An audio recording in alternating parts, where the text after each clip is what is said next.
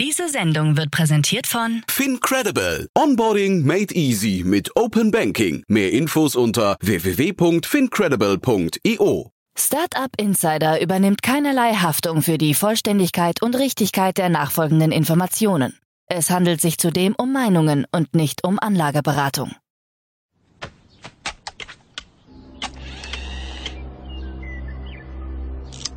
To infinity and beyond!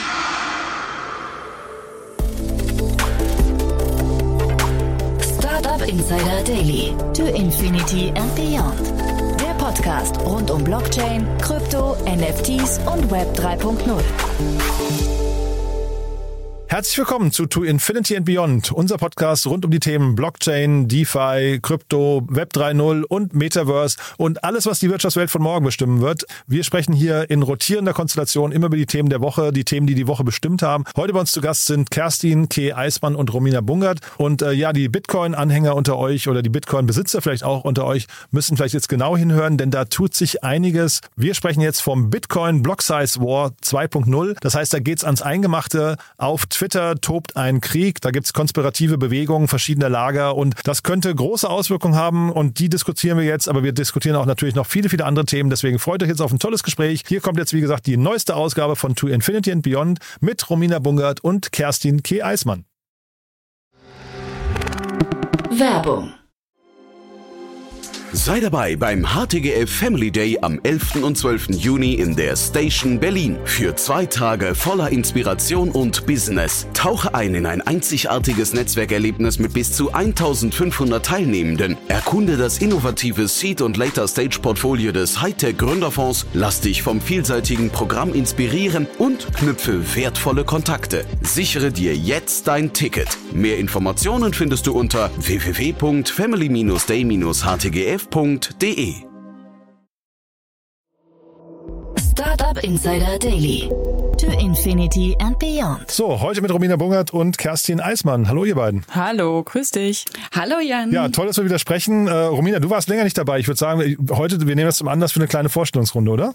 Ja, gerne. Dann stelle ich mich nur mal ganz kurz vor. Romina Bungert, ähm, zuletzt CFO bei Centrifuge Network Foundation und seit 2017 beschäftige ich mich mit dem Thema Digital Assets und Tokenized Securities. und Kay auch noch ein paar, dich habe ich ja gerade, Kay, äh, bei, bei HV Capital, da gab es einen großen Summit, ne? Da habe ich mehrere LinkedIn-Posts von dir gesehen. Äh, ja, du hast es quasi schon gesagt. Also äh, ich arbeite für HV Capital als Krypto-Advisor, bin auch seit ja, ich glaube schon über zehn Jahren jetzt im Crypto Rabbit Hole drin und äh, Höhen und Tiefen, mhm. aber eigentlich mehr Höhen. Ja. Und dann steigen wir mal direkt rein, weil äh, ne, ja. jetzt seid ihr beide schon lange dabei und äh, Bitcoin ist ja so, sag mal, wahrscheinlich ein langer Wegbegleiter, aber das, also ich habe mir so die, die Nachrichten der letzten Tage angeschaut. Es klingt fast so, als käme da so ein kleiner Umbruch, zumindest äh, als gehen da ein paar auf die Barrikaden. Ich weiß gar nicht, was das bedeutet. Ja, genau. Ähm, ich würde heute gerne äh, ein bisschen was über den äh, sogenannten Block Size War 2.0 sprechen. So heißt er. Ähm, ja, das klingt, das klingt total wild. Klingt, klingt auch so ein bisschen nach Star Wars, Aha. ist es aber nicht. Ist eine andere Ecke. Nicht der, nicht äh, der Weltraum ist äh, verstopft, sondern das Bitcoin-Netzwerk ist verstopft. Vielleicht hat man davon auch schon in der Presse hier und da was mitbekommen. Und ähm, äh, ich jetzt fange jetzt direkt mal mit einem Teaser an. Es gab also auf Twitter vor ein paar Tagen einen sehr seltsamen Post von einem ehemaligen oder von einem Bitcoin Satoshi Vision Jünger, äh, der auf Twitter auf einmal geschrieben hat, ja, wir schaffen es, Bitcoin zu Fall zu bringen. Und zwar mit unserer Geheimwaffe, den Ordinals NFTs. So, jetzt fragen sich alle, was ist das denn schon wieder? Mhm. Also ich versuche das jetzt mal ein bisschen zu sortieren, was dahinter steckt. Ähm, also der Grund für die hohe Netzwerkauslastung sind diese neuen Bitcoin-NFTs, über die hier und da gesprochen wird und die über das sogenannte Ordinals-Protokoll ausgegeben werden. Also zum Beispiel gibt's dann solche Charaktere oder Meme-Coins wie, wie Pepe oder Ordo und andere interessante Geschichten. Und ähm, ja, also auf der technischen Ebene, das ist ja schon sehr spannend. Dank des Ordinal-Protokolls ist es eben jetzt möglich, dass über Satoshi, das ist ja die kleinste Einheit eines Bitcoins, ne? Da kannst du quasi ähm, kleine, sag ich mal, Sachen anheften. Also du kannst Daten anheften, du kannst Bilder anheften, Texte hinzufügen. Und so werden diese Satoshis dann quasi eindeutig oder eindeutig verfolgbar, werden einzigartig und du kannst die dann auch übertragen. Dafür gibt es dann in den meisten Fällen den BRC20 Token Standard. Der ermöglicht es dann quasi den Entwicklern auch diese individuellen Tokens auf der Bitcoin Blockchain zu erstellen. Und das war eben vorher nicht möglich. Und dieser BRC20 äh, Standard, also heute wird wird's echt ein bisschen nerdig in unserem Podcast. cool, so ja. unterbrecht mich, dann rede ich äh, auch gern übers Wetter. Aber der ist so ähnlich wie der ERC20 Standard von Ethereum, äh, nur dass er eben keine Smart Contracts unterstützt und eben die NFTs auf der Bitcoin Blockchain äh, ausgeführt werden. Und das ist also das ist irgendwie sehr perfide. Auf der anderen Seite ist es toll, das ist eine Innovation und viele freuen sich auch darüber, dass das jetzt möglich ist. Und innerhalb von wenigen Wochen, also gab es 14, über 14.000 verschiedene neue Token-Projekte in dieser Art und Weise und da kommst du auf eine Marktkapitalisierung von rund irgendwie 750 Millionen. Ähm, einer davon, der Piepe, der ist dann aber auch, also er hatte kurz eine Marktkapitalisierung von 1,8 Milliarden, ist dann auch wieder extrem runtergefallen. Ich glaube, jetzt sich dabei 500 Millionen. Aber, und das ist das Problem, das führt zu einer extremen Verstopfung. Also es gibt ähm, aktuell bei im Bitcoin-Netzwerk, da gibt es so eine Art Mempool, das ist wie so eine Warteschleife, wo du vorm Kino stehst. Also da stehen jetzt so 420.000 unbestätigte Transaktionen und kommen da nicht durch. Ähm, und das ist sogar ein Rekord noch nicht mal in den großen Stoßzeiten der Bullenmärkte 2018 oder 2021 war das der Fall. Und jetzt, jetzt kommt's, eben was ich am Anfang schon sagte, es wird jetzt auf Twitter heiß diskutiert, ob hier die ähm, BSV, Bitcoin Satoshi Vision Community, eine damit quasi eine Kampfansage, so wie so eine Art DDoS-Attack ähm, ins Leben gerufen hat, um das Bitcoin-Netzwerk mit diesen Datensätzen zu, äh, zu überschwemmen. Denn das kam jetzt auch raus auf Twitter, so Twitter die, ne, die Bildzeitung für Krypto, dass 98 Prozent all dieser sogenannten BRC20-Transaktionen äh, sollen von dem ehemaligen Bitcoin SV-Team kommen. So. Mhm. So, was ist denn dieses Bitcoin SV-Team? Wer sind da, was sind das für Leute? Jetzt müssen wir mal fünf bis sechs Jahre zurück in die Vergangenheit gehen. Da gab es nämlich den ersten Block Size War. Da geht es also in diesem Streit, geht es quasi innerhalb der Bitcoin-Gemeinschaft über die optimale Größe der Bitcoin-Blöcke. Also im Bitcoin-Block enthält immer eine gewisse Ansammlung von Transaktionen, die in, den die in die Blockchain aufgenommen werden können. Und die Größe eines Blocks im Bitcoin-Netzwerk beträgt irgendwie ein Megabyte, ein Megabyte und ein paar zerquetschte. Und schon damals gab es einen Teil der Community, die immer argumentiert hat, hey Mensch, lass mal die Blockgröße erhöhen, wir möchten da mehr Transaktionen reinpacken, damit es auch skalieren kann, etc. pp. Wir müssen hier größere Use Cases abbilden können. Äh, und da hat sich wirklich ein intensiver Streit entwickelt zwischen den Befürwortern, Befürwortern der Blockvergrößerung und denjenigen, die gesagt haben, nee, nee, nee, lass das mal schön klein, weil so können wir die, also so können wir die Dezentralisierung ähm, also gewährleisten. Da wurden auch viele Vorschläge gemacht. Äh, 2017 gab es dann so New York Update, äh, Segwit. Das hat gewissermaßen schon die Transaktionskapazität bisschen, bisschen erweitert, aber ohne jetzt die Blockgröße selbst zu ändern. Darauf hat man sich dann committed. Aber, und jetzt kommt auch ein wichtiger wichtiger, sag ich mal, ein wichtiges Event. In dieser Phase gab es aber einen großen Streit und dann ist es zur Abspaltung von Bitcoin Cash gekommen. Davon haben einige vielleicht auch schon mal gehört. Ähm, also da gab es einen Hard Fork 2017 und da ist Bitcoin Cash entstanden, die schon damals gesagt haben, gut, äh, wir machen hier eine neue neues Netzwerk, aber mit einer Blockgröße von bis zu 32 Megabyte. Also nochmal zur Erinnerung, Bitcoin hat ein Megabyte. So. Und hinter Bitcoin Cash steckt unter anderem auch die umstrittene Person Craig Wright, die immer wieder und immer wieder behauptet, sie sei Satoshi oder er Satoshi Nakamoto. Da gab es Rechtsstreitigkeiten noch und nöcher auf Twitter. Immer geht's hoch und runter, aber dieser Typ ist echt bekannt. So. Ähm, das mit den 32 Megabyte, das war ihm noch nicht genug oder steckt auch immer ein Team, also eine Gruppe dahinter. Das ist nie eine Person. Dann wurde quasi äh, aus Bitcoin Cash nochmal eine weitere Variante abgewandelt. Und das ist jetzt Bitcoin Satoshi Vision oder B BSV. Ja, das ist, die gab's also neuen Hardfork, irgendwie 2018 wurde der gemacht äh, von Bitcoin Cash. Und hier ähm, umfasst quasi die Blockgröße 128 Megabyte. Also ein Megabyte, 32 Megabyte, jetzt sind wir schon bei 128. So. Also man sieht hier gibt's wirklich eine, also eine Differenzierung mit, was man glaubt, was da reinkommen kann in einen Block. Und das äh, wird jetzt quasi diskutiert, ob diese Randgruppe, versucht, mit dieser Quad, quasi DDoS-Attacke, mit diesen ganzen Bitcoin-NFTs, das Bitcoin-Netzwerk lahmzulegen und um quasi für die Vorteile von BSV zu werben, beziehungsweise vielleicht die Bitcoin-Community doch anzuhalten, die Blockgröße zu erweitern. Jetzt gibt es aber viele Leute, die in der Szene, äh, ich weiß nicht, ob ihr schon eingeschlafen seid. Aber was? nee, Quatsch. nee, super spannend, wirklich, ja. So, also jetzt gibt es quasi auch wieder viele die in der Community, eher die Bitcoin-Maxis, die sagen, nee, nee, nee, also ähm, Bitcoin BSV schadet der Dezentralisierung. Da größere Blockgrößen einfach das Netzwerk anfälliger machen für zentralisierte Kontrolle und höhere Kosten.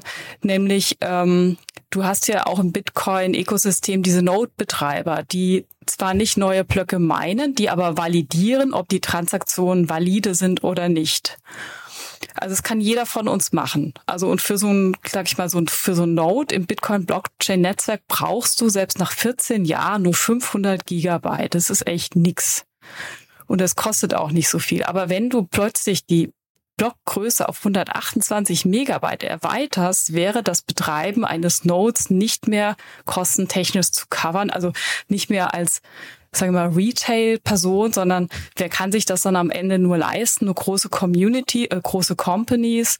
Und das ist so ein bisschen die, die große Kritik, dass man sagt, man lässt es bewusst eben klein, dass du eben dieses dezentrale Netzwerk hast mit vielen Nodes, ähm, die sich drum bemühen, eben die Transaktion auch zu, zu validieren und zu speichern. Also ich finde, ähm, danke, dass du das nochmal so zusammengefasst hast, so die Evolution der Bitcoin, äh, Block Size oder all dieser Debatten, die ja nicht äh, jetzt gerade erst angefangen haben, sondern die ja schon jetzt jahrelang verschiedene Standpunkte erarbeitet wurden. Und ich habe das Gefühl, wir sind gerade wieder so ein bisschen zurück auf Los ähm, oder als ob all das, was man sich erarbeitet hat, überhaupt nicht hängen geblieben ist wir irgendwie so eine Rückwärtsschlaufe so in der Ovulation gedreht haben.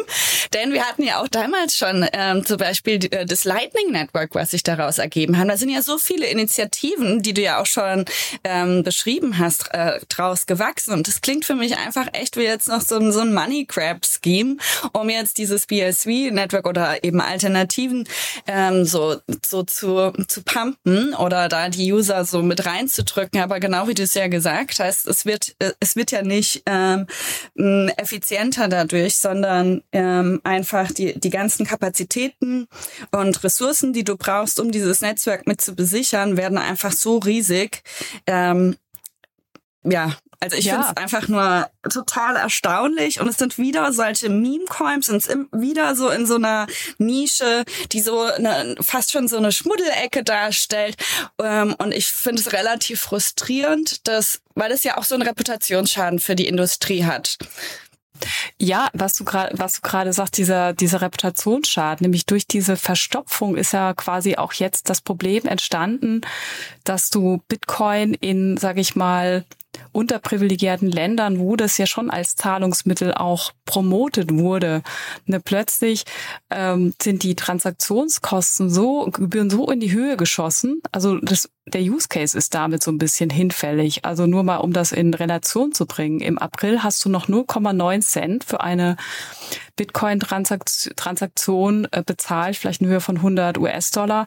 Äh, jetzt zahlst du 20 US-Dollar dafür. Also wenn du 100 Dollar überweisen möchtest, musst du aber 20 äh, Dollar Gebühr bezahlen, ist es dann eben äh, einfach ja. nicht mehr, also ist das nicht mehr relevant, ne? Mhm. Ja, genau. Es äh, hat ja auch so einen Zielkonflikt zu der eigentlichen ähm, Motivation von so einem dezentralen äh, Netzwerk oder auch dezentralen äh, Payment Solutions. Aber ähm, was ich halt auch erstaunlich finde, also es gibt ja immer eine direkte Marktreaktion auf solche News und äh, auch der Bitcoin-Preis hat ja jetzt schon direkt wieder einen Abschlag erfahren. Ist jetzt ja innerhalb von einer Woche schon wieder fast zehn Prozent. Also das muss ja in der Community doch auch irgendwie reflektiert werden, was das für ein, also dass das die Volatilität ja auch nicht runterbringt oder da einfach keinen nachhaltigen positiven Effekt hat. Und, ähm, und ich finde auch einfach diese Debatten so cringy. Also auch allein zum Beispiel jetzt Coinbase, die sich ähm, über Äußerungen über den Pepe-Coin, dass es rassistische Bilder gab, dann in der Community die Finger mhm. verbrannt haben und sich jetzt publicly entschuldigt haben, wie viel, wie viel Raum diese viel Themen Energie, bekommen, ja. mhm. während wir ja eigentlich ne, so diese diese Mission der äh, wir wollen so Banking the uh, unbanked oder wir wollen Fair Finance oder Making uh, Financial Transactions a Human Right. Das sind ja eigentlich so die Themen, über die wir sprechen wollen. Und wir reden, also dann entschuldigt sich der, der, der äh, Chief Legal Officer von Coinbase dafür, dass sie über den People Coin ge äh, geschrieben haben. Also ja, über den, über den Frosch, der jetzt quasi äh, im, im Bitcoin-Netzwerk irgendwie steckt und äh, die Preise in die Höhe schießen lässt und dann auch, ich meine, dann auch eine, eine Binance kurz oder mal wieder kurz ins Wackeln gebracht hat. Ne? Das wollte ich ja auch noch an der Stelle erwähnen, dass durch diese hohe Netzwerkauslastung und die horrenden Transaktionsgebühren war dann irgendwann auch Binance gezwungen, ähm, Bitcoin, ich glaube am Montag war es, äh, da gab es einen Auszahlungsstopp äh, sie können das einfach nicht mehr, mehr umsetzen. Und dann aber, das ist wieder so anekdotisch, wie das auch von Coinbase hat jetzt Binance verkündet, dass sie Ende Mai jetzt doch auch die Bitcoin-NFTs anbieten wollen. Okay. Also das ist, wir hatten was letztes Mal so ein bisschen auch Stockholm-Syndrom wieder. Also es verstopft einerseits, aber sie wollen es anbieten.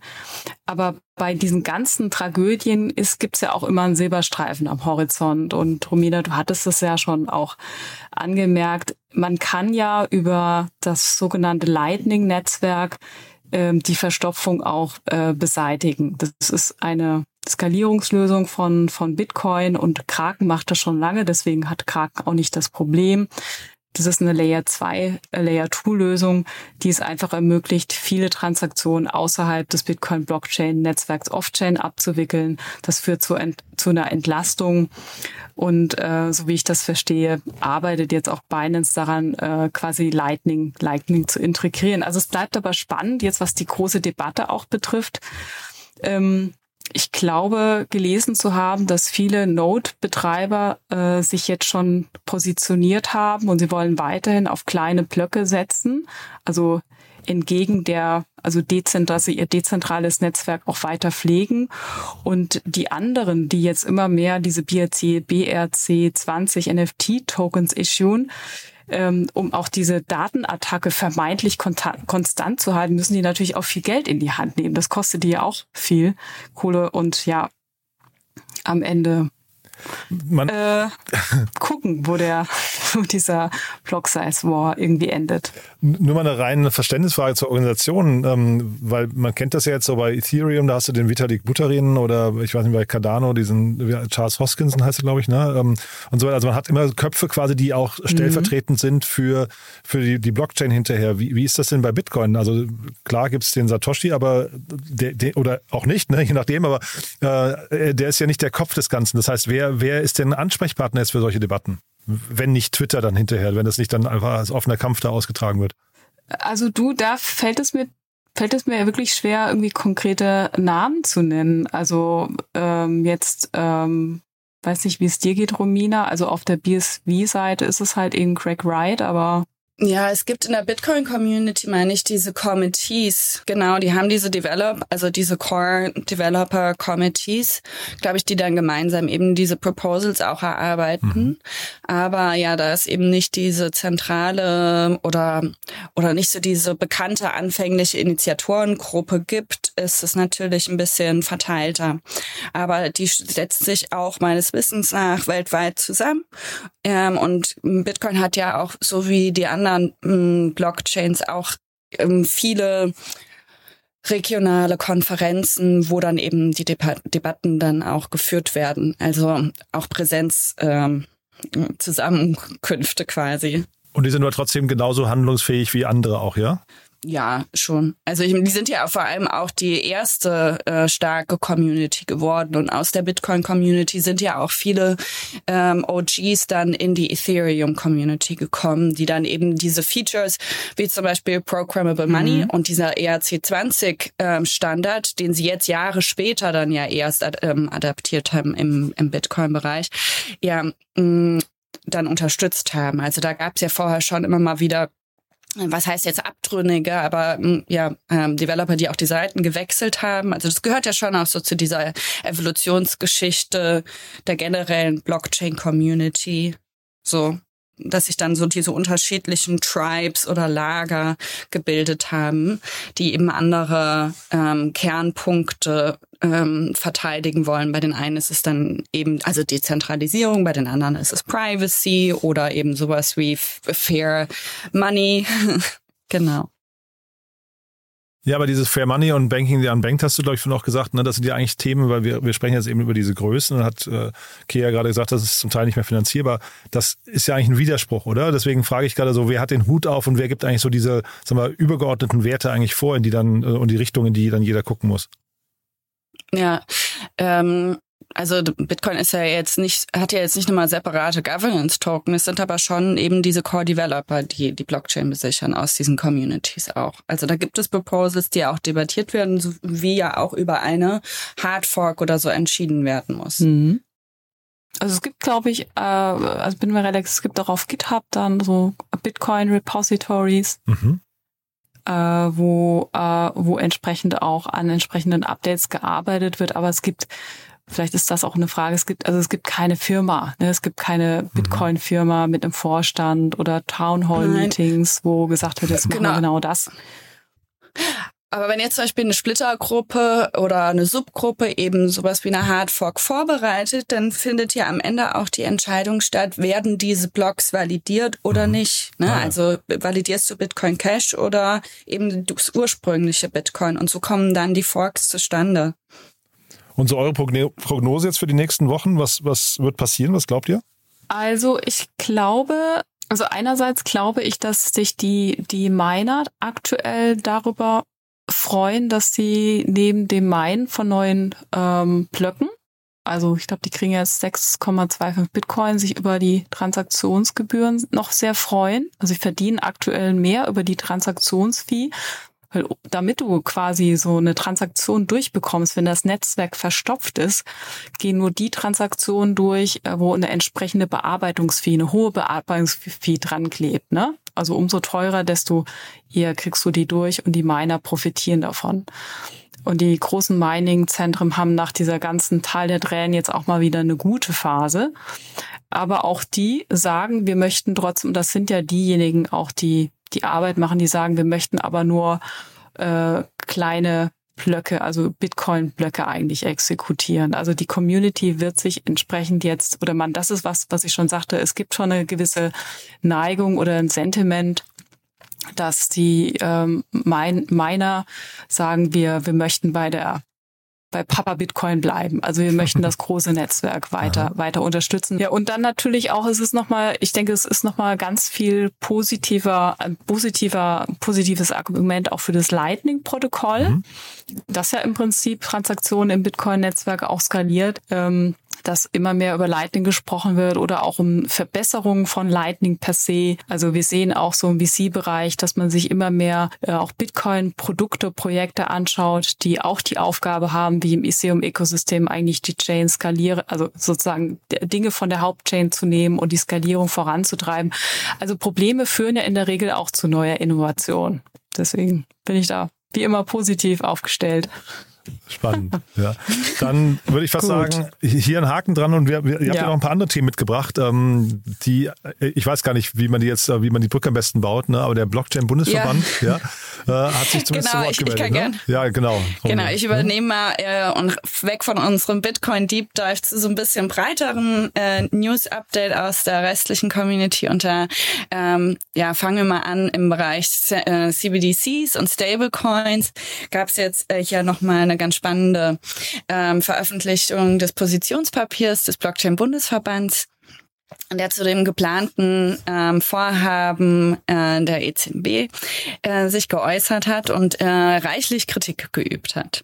Ähm, und zwar, also ja, wie, wie zu erwarten, eben natürlich, äh, wir haben hier, hier ja auch vor, vor einiger Zeit schon mal das Vorhaben vorgestellt ähm, und wie das Setup ungefähr aussehen soll. Und äh, es war ja eben eine nicht äh, de wirklich dezentrale ähm, oder Blockchain-basierte Technologie, die vorgeschlagen wurde. Und ähm, genau das ist einer der, der wesentlichen Kritikpunkte, dass es eben kein richtiges Blockchain-Setup hat.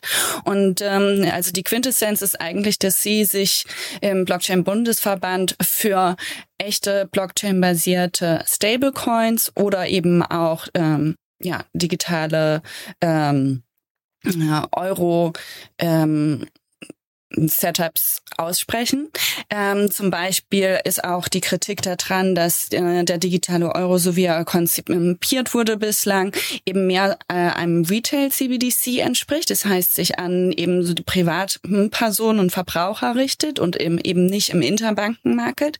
Ähm, funktioniert. Das wäre dann eben der Wholesale CBDC ähm, und eben auch nicht ähm, anders als ein Stablecoin auch nicht kollateralisiert ist oder gebackt ist, sondern eben so eine Mischung aus so einer ähm, Rechnungseinheit oder einem Buchwert eben. Und es ist eigentlich dieses Konzept, ähm, das so die, die große Kritik, eigentlich keinen besonderen Mehrwert bietet. Mhm. Und hier haben sie eben auch nochmal vorgestellt, dass es äh, ja bereits solche Buchwerte äh, gibt, wie das Giralgeld, was in Deutschland zum Beispiel auch von den Sparkassen und ähm, Regionalbank mit ausgegeben wird, was, ähm, was Sie meinen als tokenisierte Variante eigentlich schon das äh, bessere Setup wäre als äh, die Idee des äh, aktuellen digitalen Euro, also dass das eigentlich äh, keine in Neuerung ist, die einen großen Nutzen für die Währungsgemeinschaft hätte ähm, und sich eben für alternative Setups ähm, ausgesprochen haben. Ähm, ja, ich hoffe, das wird gehört, denn für mich, also für mich resonieren diese Werte. Mhm. Ist der Bundesverband äh, Blockchain, Blockchain Bundesverband ähm, Bundesblock, ja, sind die, sind die ja. wichtig, sind die, werden die gehört wirklich, ja? Ähm, ich denke, dass hier schon eine relevante ähm, Community von ähm, Branchenexperten, ähm, zusammengekommen ist. Es ist natürlich immer eine Frage, kann die EZB aus allen Jurisdiktionen und ähm, Mitgliedstaaten äh, die unterschiedlichen Interessensvertretungen äh, in dem Detail anhören. Also es war jetzt zum Beispiel auch ein Positionspapier, was nur auf Deutsch erstmal, glaube ich, veröffentlicht wurde. Also ich habe zumindest nur die deutsche Variante gesehen. Ähm, und ja, genau, aber wir haben jetzt zum Beispiel auch noch die Lobbyverbände von, von, von den Banken. Ja, also es gibt den Bankenverband, es gibt noch die zum Beispiel von den Sparkassen und mhm. Volksbanken einen Lobbyverband. Und die haben ja auch alle Experten für Krypto und äh, CBDCs. Mhm. Also hoffen wir, dass auch diese Community gehört wird, aber ähm, hier haben auf jeden Fall einige relevanten Personen, äh, wie zum Beispiel äh, vom DSGVO oder auch von EY etc. Also haben ja einige erfahrene Personen mit ja, Nina Siedler, ne, auch die äh, Krypto, Krypto-Lawyer der ersten Stunde, äh, eine ähm, Dame mit großer Reputation, die deutschlandweit Kryptoprojekte betreut hat. Und ich denke, parteitechnisch ist das Thema ähm, bei der FDP ja aktuell wird es auch hoch und runter diskutiert. Ähm, da, also ich, ich vermute, dass wir in Deutschland hier von der Lobby her nicht ganz so schlecht aufgestellt sind äh, durch diese Gruppe, die seit vielen Jahren versucht, auch das Thema Web 3 äh, richtig zu platzieren. Mhm. Ja, ich meine, was ich so ein bisschen vermisse, ich habe mir dieses Positionspapier durchgelesen und die große Kritik so aus der ähm, deutschen Krypto-Community war auch ein bisschen, dass die ähm, die Experten, die auch eingeladen werden, sagen wir mal jetzt im, im Bundestag für die Arbeitsgruppen, dass die Gemeinschaft eigentlich nicht immer sieht, dass hier die Personen mit dem größten Fachwissen gefragt werden und auch dieses äh, Positionspapier, das hat zwar wesentlich Positionen zusammengefasst, aber es ähm, erfüllt jetzt noch nicht den ähm, das Ziel, eine fundierte Aufklärungsarbeit auch zu leisten. Und ich glaube, hier haben wir noch so eine große Herausforderung, dass wir eigentlich ein viel größeres Tiefenverständnis, glaube ich, eben auf europäischer Ebene brauchen, damit nicht solche eigentlich obsoleten Konzepte erarbeitet werden. Ja, bewirb dich doch mal. ja, oder du? ja, im nächsten Leben dann ne, werden wir Lobbyisten. Oh, naja, genau. aber ähm, zu dem Thema auch haben wir aus Deutschland eine weitere Initiative von dem Team von Unstoppable Finance, die mhm. eine Absicht verkündet haben, eine Banklizenz beantragen zu wollen und äh, sich als DeFi-Bank aufstellen wollen, wo sie in welcher, also in welcher Jurisdiktion genau sie diesen Antrag ähm, allerdings aufgeben wollen, das wurde noch nicht kommuniziert. Mhm. In Deutschland gibt es aber noch die Herausforderung, dass generell zu der, DeFi Wallet von Unstoppable Finance die Aufsicht schon mal zu einer anderen Interpretation kommt. Das ist eben nicht nur dieses Interface zu der m, Blockchain und ähm, der dezentralen den dezentralen Handelsplatz gibt, sondern dass eben wer dieses Interface bereitstellt, eben auch Anlagevermittlung betreibt. Also so der mhm. DeFi-Gedanke in, in der höchsten Form sagt ja immer, dadurch, dass es dezentral ist, gibt es keine zentrale Partei, die reguliert wird. Und äh, hier haben wir eigentlich so eine, also eine, eine Debatte, die ist so so alt wie eigentlich dezentrale Exchanges sind. Also die haben wir schon 2017 in allen Jurisdiktionen angefangen zu führen. Aber ähm, ja, das bleibt noch offen. Ich bin gespannt, es zu verfolgen. Vor allem auch ähm, die zweite News ähm, von Unstoppable Finance, dass sie auch ein, sich an einem Euro-based Stablecoin versuchen wollen. Mhm. Ähm, im Euro-Based Stablecoin-Bereich haben wir bisher, glaube ich, zwei wesentliche Player mit Circle ähm, und Monerium. Aber hier haben wir wirklich noch super kleine Marktkapitalisierungen. Und bei Monerium zum Beispiel, hier ist die Nachfrage ein bisschen angestiegen kürzlich. Und dann hat das Stablecoin sich direkt um zehn Prozent nach oben bewegt. Und das sind natürlich Konzepte, äh, die eigentlich nicht dem Ziel des Stablecoins ja gerecht werden. Also hier, hier bin ich gespannt, wer, wer einen wirklich ähm, gut funktionierenden Euro-Stablecoin dann am Ende schafft aufzulegen.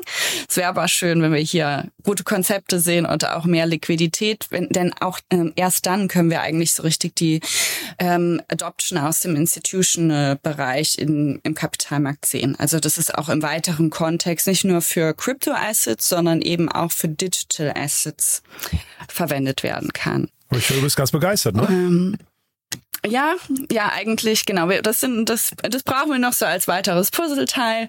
Aber ähm, also und man merkt auch einfach, wie relevant die Stablecoins sind, wenn wir uns jetzt mal anschauen, wie groß die ähm, US-Dollar-basierten Stablecoins sind. Zum Beispiel Tether, der sich ja nach dem ähm, USDC-Debakel, ähm, das aus der SBB-Pleite resultiert ist, äh, jetzt zum Beispiel die Banken dann übers Wochenende geschlossen waren und es nicht klar waren, wo sind die Cash-Deposits, sind die noch secured, sind die noch da. Ähm, deshalb hat äh, USDC äh, erheblich an Marktanteil verloren und der ist ähm, ja zu großen Teil auch zugunsten Tethers ausgefallen, die mhm. mittlerweile Marktkapitalisierung ähm, innerhalb von eines Jahres um 25 Prozent gewachsen ist, jetzt bei 87 Milliarden liegt. Und äh, eine große Kritik an Tether war immer eigentlich, dass es nicht so richtig durchsichtig oder transparent ist, wo das Collateral ist und mhm. wie schnell sie auch bei einem äquivalent zu einem Bankrun äh, die mh, mm, die Verkäufer bedienen könnten. Ähm, und aktuell hat Tether und das ist eigentlich ganz gut verkündet. Also der letzte Audit ergab ähm, von diesem von Q1 diesen Jahres, dass sie einen Reserve Surplus von über zwei Milliarden Dollar haben. Ähm, und wenn man sich anschaut, wie denn das Balance Sheet äh, mm, zusammengesetzt ist von Tether, dann haben die tatsächlich einen super kleinen Anteil von, von Cash und Bank Deposits, sondern sehr viel in auch ähm, also in T-Bills und Repos, aber auch einiges an Corporate Bonds, Precious Metals, ähm, andere Kryptowährungen wie Bitcoins, Secured Loans, also eine relativ große Diversität Diversifizierung. Und wenn man sich das so anschaut, glaube ich, sind die doch gar nicht so extrem liquide, wie man, mhm. wie wir uns das wünschen werden. Ähm, ja. Also ich fände es, ich bin mal also, gespannt. Äh, also ich fände es wirklich auch für Europa spannend oder wichtig, dass man mit einem Asset-backed äh, Euro Stablecoin einfach, glaube ich, auch so in Richtung ähm, äh, elektronische Wertpapiere, also auch hier unsere eigenen Vorteile. Und es gibt ja jetzt auch die Möglichkeit, tokenisierte Wertpapiere rauszugeben, dass man auch hier äh, von profitieren könnte, wenn, wenn man dann auch noch einen Euro Stablecoin ähm, dagegen setzt, also für Settlement, ähm, interne Zahlungen etc. pp. Ähm, mal gucken. Also zeitlich ja, ich denke, es, hm. Ja, ich denke, wir profitieren auf jeden Fall davon, wenn wir eine Auswahl an unterschiedlichen Stablecoins haben, die Resilienzen für unterschiedliche Extremszenarien haben, als zum Beispiel äh, eine Währungskrise in Europa oder in den USA. Also jetzt haben wir ja gerade zum Beispiel in den USA, dass der, der Dollar so sehr unter Druck ist. Ne? Und für eigentlich alle dieser, dieser Szenarien gibt es unterschiedliche Stablecoins beim US-Dollar-Bereich und das bräuchten wir dann eigentlich auch nochmal ähm, im Euro-Bereich. Wobei ich auch schon Stimmen gehört habe, äh, die, die das vielleicht gar nicht so nett notwendig finden. also es gibt scheinbar auch die Gegenposition. Und sind denn da die richtigen Leute am Werk? Also jetzt, wir haben ja gerade über die, über die Bundesrepublik gesprochen, dass da nicht immer die richtigen Leute gehört werden. Wie ist das auf EU-Ebene? Mm, ja, das also die große Kritik ist ja auch äh, genauso an den äh, vermeintlichen EU-Experten. Also die letzten äh, Positionspapiere oder Meinungspapiere zu, zu Kryptomärkten waren eigentlich äh, sehr oberflächlich und wenig fundiert und haben eigentlich eher so in der Kategorie Verbraucherverwirrung äh, aus meiner Sicht. Äh, Verbraucherverwirrung, ja. sehr schön. Ja, ja mhm. einzuordnen. Mhm. Ja. Krass. Naja, aber äh, nicht alles ist schlecht in Europa. äh, wir haben ja auch sehr viele Vorteile, zum Beispiel jetzt durch äh, die kürzlich beschlossene Mika, der Effekt von dieser etwas, ja, mm, größeren regulatorischen Klarheit, die ja auch dann über all diese Mitgliedstaaten äh, vorhanden ist und eben nicht nur in einem großen Land, ähm, hat dazu geführt, dass in europäische Kryptoprojekte um ein Vielfaches mehr investiert wurde und vor allem auch ähm, Länder, die vorher eigentlich den wesentlichen Anteil des Wagniskapitals ähm, angezogen haben, substanziell äh, an Anteil verloren haben. Also die USA, die vor, noch mhm. vor einem Jahr ganz klar geführt haben. Ähm, stehen jetzt, äh, also haben jetzt eigentlich nur noch einen, einen, ja, Minderheitsanteil und Europa hat mit in diesem Quartal fast 50 Prozent alles Wagniskapital, das weltweit ähm, investiert wow. wurde, ne, die Spitzenposition. Und wenn man sich letztes Jahr anschaut, da waren es anstatt den heute 47,6 Prozent noch 5,9 Prozent. Hm. Also da sieht man, was hm. so eine regulatorische Klarheit für eine wichtige Relevanz hat, nicht nur für einen Innovationsstandpunkt, sondern wenn wir auch dieses ähm, Kapital haben, ja dann eben auch diese Industrie extrem wachsen kann und wir jetzt eigentlich so aus so einer so einer vernachlässigbaren Nische oder Mini-Industrie jetzt wirklich zu so zu einer relevanten Industrie uns etabliert haben. Mhm. Mhm. Denn das war ja eigentlich auch immer so ein Grund, warum gab es keine Klarheit von den Aufsichten. Wenn es äh, eben sich nur um Jugendforschprojekte handelt, dann macht es natürlich für eine Aufsicht wenig Sinn, ähm, eine komplette, hm, wie sagt man, äh, neue Rahmenwerke zu erarbeiten oder eine ausführliche Kommunikationsarbeit, um wie die entsprechenden Regularien anzuwenden sind, zu klären. Ja, wie wichtig der, wie wichtig Klarheit, Klarheit für den Markt ist, ne? das ist Wahnsinn. Und äh, was da gerade abdriftet äh, aus den USA, die Talente, ne? Auf der anderen Seite auf der anderen Seite gibt's ja jetzt auch wieder in den USA, also ich, ich vermute, das Blatt kann sich auch wieder drehen. Ne? Also was passiert, wenn auch die USA wieder mehr Klarheit hat? Jetzt kam ja, glaube ich, vor ein paar Stunden erst die Meldung durch den Äther, dass jetzt die US-Handelskammer äh, auch Coinbase den Rücken stärkt und die SEC mhm. kritisiert für ihre Unfähigkeit, Projekte aus dem eigenen Land entsprechend auch richtig zu beraten. Mhm. Ähm, da wird jetzt auch ja. gerade was angestoßen, konstruktiv. Und ich meine, die US-Handelskammer ist sicherlich jetzt nicht die innovativste Einheit äh, dort, äh, also auch traditionell schon seit je, eh und je aufgestellt. Ähm, aber also don't quote me, aber das, wie gesagt, ich glaube, dass äh, das kann sich auch wieder in den USA in ein normales Fahrwasser wieder bewegen. Wäre ja, ja wünschenswert. Wäre ja eigentlich genau wünschenswert, wenn, wenn wir nicht nur in einigen wenigen Jurisdiktionen diese Klarheit hätten. Mhm. Aber es ist natürlich schön, dass jetzt äh, vielleicht für ein bisschen Aufschwung bei uns äh, in den heimischen Märkten sorgt. Ich finde es ja auch toll, dass zum Beispiel solche Initiativen wie von der DWS ähm, und Galaxy hier ja ein deutsches ähm, Haus und ein US-Player zusammengekommen sind. Ich weiß nicht, ob ihr letzte Woche mal über die News gesprochen habt nee. oder ob mir das untergegangen ist. Genau, also hier haben wir jetzt zwei Größen im Wertpapierbereich sich zusammengetan. Ähm, und also für, für mich ist das ganz klar, dass es hier nicht nur um die VC-Investments geht, sondern eben auch um die Institute, die dann eben äh, die verschiedenen äh, ob das jetzt Indexprodukte sind oder ETFs, ja auch einfach äh, viel mehr mhm. ja, Papiere oder Produkte emittieren können und die werden dann eben nicht in Amerika aufgelegt und ausgegeben, sondern bei uns in Deutschland. Das finde ich auch toll. Mhm. Cool. Genau. Ja. Dann, ihr habt noch einen Schlussakkord, ne?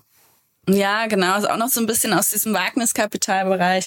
Ähm, Im Kryptobereich haben wir ja noch so eine Besonderheit, dass das äh, Wagniskapital oder Kapital für Innovationsprojekte hier nicht nur von den Venture Capital Fonds verteilt wird, sondern die äh, Treasuries der großen DAOs ja mittlerweile auch schon so substanziell sind, dass eigentlich für viele Startups oder für viele Hacker-Teams das Geld viel schneller von den von den DAOs und Blockchain-Projekten direkt äh, über diese sogenannten Grants Programme ähm, ja abgerufen werden mhm. können.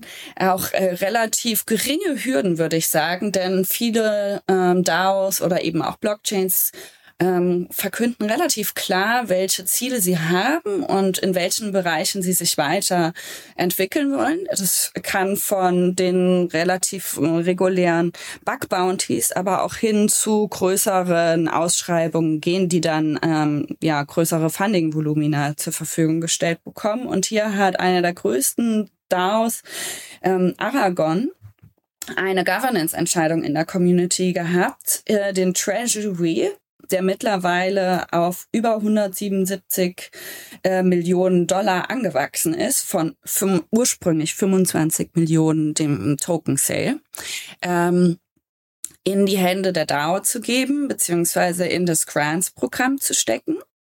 Und das war eigentlich eine ziemlich bahnbrechende Entscheidung, denn ähm, sie hätten natürlich noch weiter das, äh, dieses Treasury gut anlegen können und es weiter wachsen äh, lassen können. Aber hier gibt es eben auch im Bereich äh, der Governance gewisse Risiken für DAOs. Äh, und zwar hat Aragon auch kürzlich ähm, eine Attacke erfahren, also eine über 51 Prozent ähm, Abstimmung ähm, zu befürchten gehabt von der sogenannten Rook äh, DAO, wenn ich wenn ich den Namen jetzt richtig in Erinnerung habe, die auch schon andere Projekte angegriffen haben. Und die hatten zum Beispiel gesehen, dass äh, der Aragon Token eigentlich total hinter hinter diesem Treasury Wert und sonstigen Erfolgen von Aragon äh, leckt und eben wollten einen Buyback initiieren.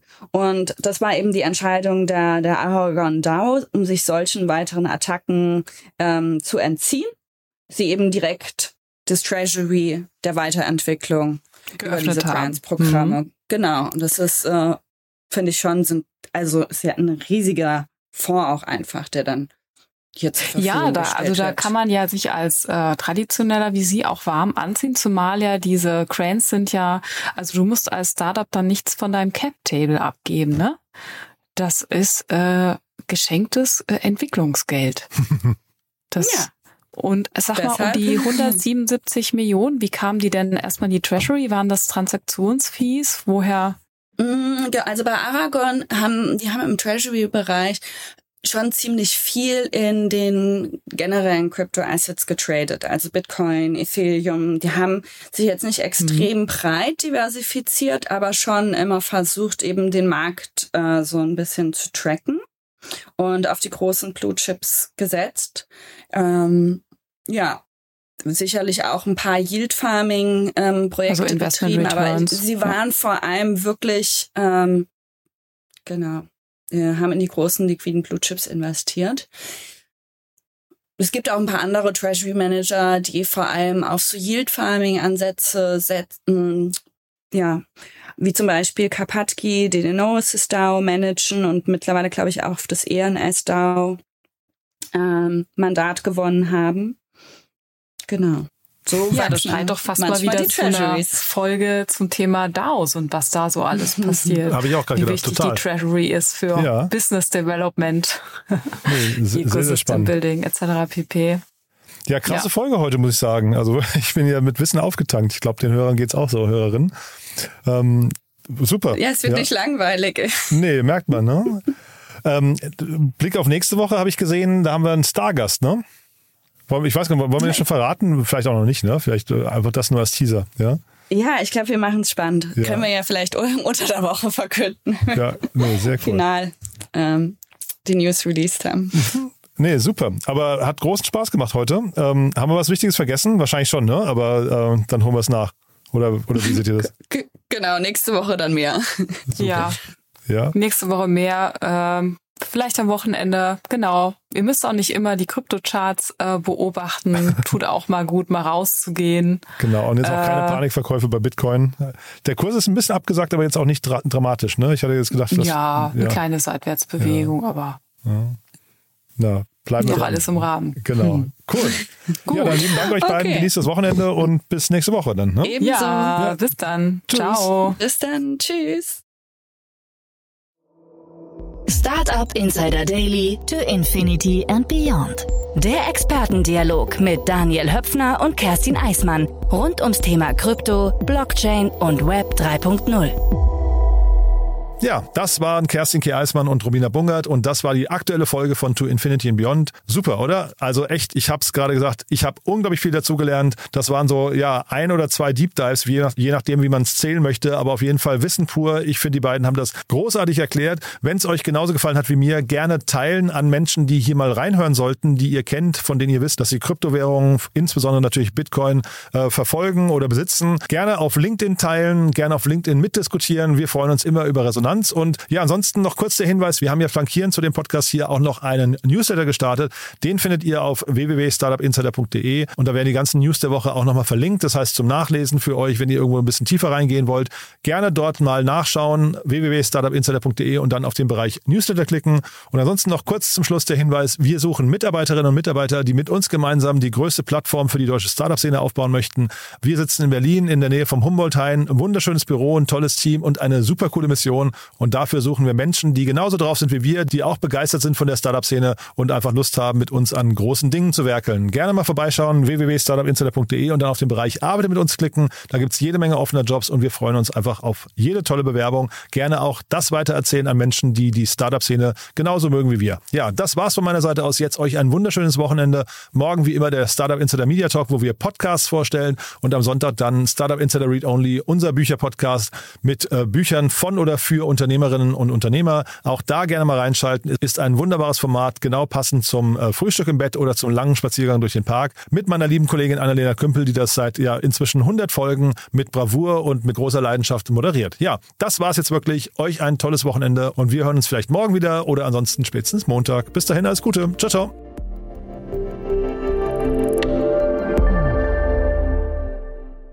Diese Sendung wurde präsentiert von Fincredible. Onboarding made easy mit Open Banking. Mehr Infos unter www.fincredible.io.